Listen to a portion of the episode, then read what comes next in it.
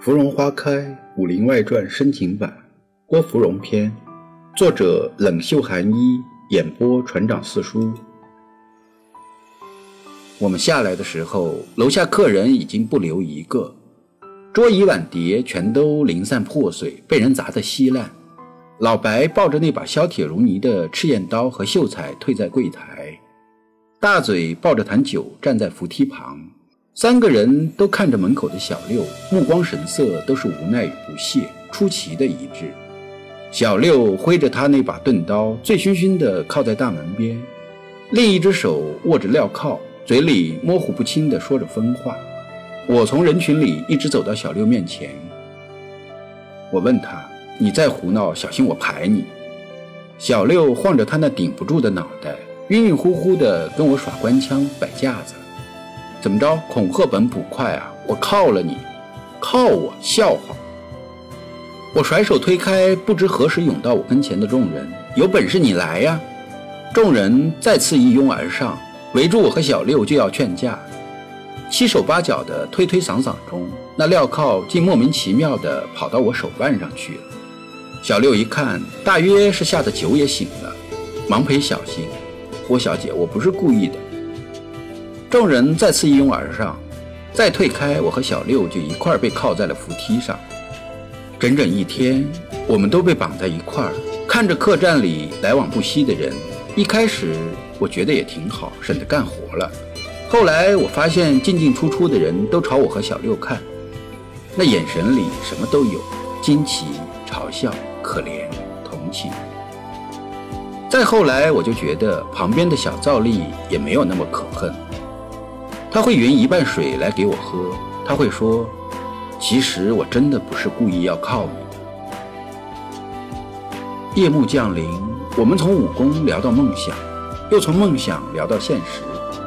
我不知道原来跟着傻乎乎的小赵丽聊天，原来也这么好玩。后来客栈失火，老白他们从后院跑出来，没有来得及管我们。小六问我：“你信吗？”我摇头，不信，他们演得太假。我这样说是因为我觉得，如果真的失火，掌柜的一定会救我的。而且之前他们为了让小六心甘情愿离开，已经做过一场戏了。小六鄙视地说：“就是，大概他也觉得掌柜的他们为了让他走，情急之下用的手段太不高明了。”小六说他一直想做一个好捕快。他又问我：“小郭，你说怎么样才算一个好捕快？”我想了很久。才想起以前听我爹跟追风师兄他们说过，作为一个捕快，最根本的要求就是保护每一个好人不受伤害，也不任由每一个坏人害人。嗯，好捕快应该是不冤枉一个好人，也不放过一个坏人。我如是总结。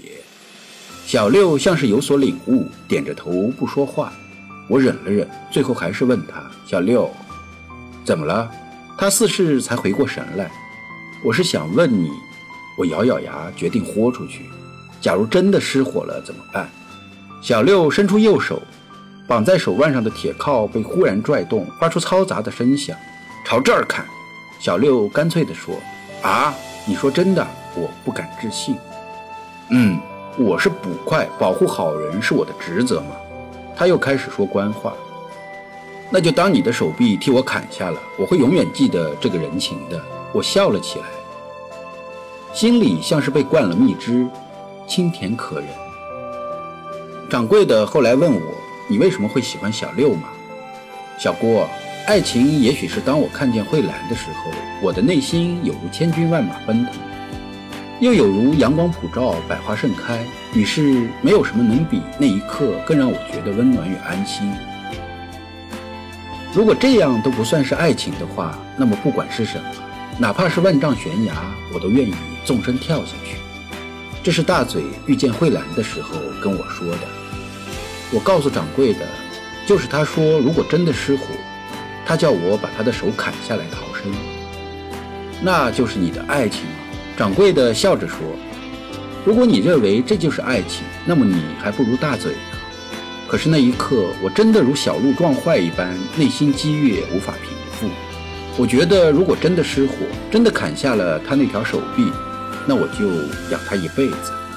算了算了，你爱怎么想就怎么想。爱情这种事情，有时候的确来得快。掌柜的拍了拍我的肩，去的也挺快的。胡说什么嘛！我转身要离开大堂，秀才站在柜台边问我：“你看月亮的时候，月亮也看着你吗？”我停下脚步，回头问他：“当你看月亮的时候，你怎么知道月亮没有看你？”秀才笑了笑：“我看月亮的时候，月亮在看花。我看……我没有等秀才说完话就走了。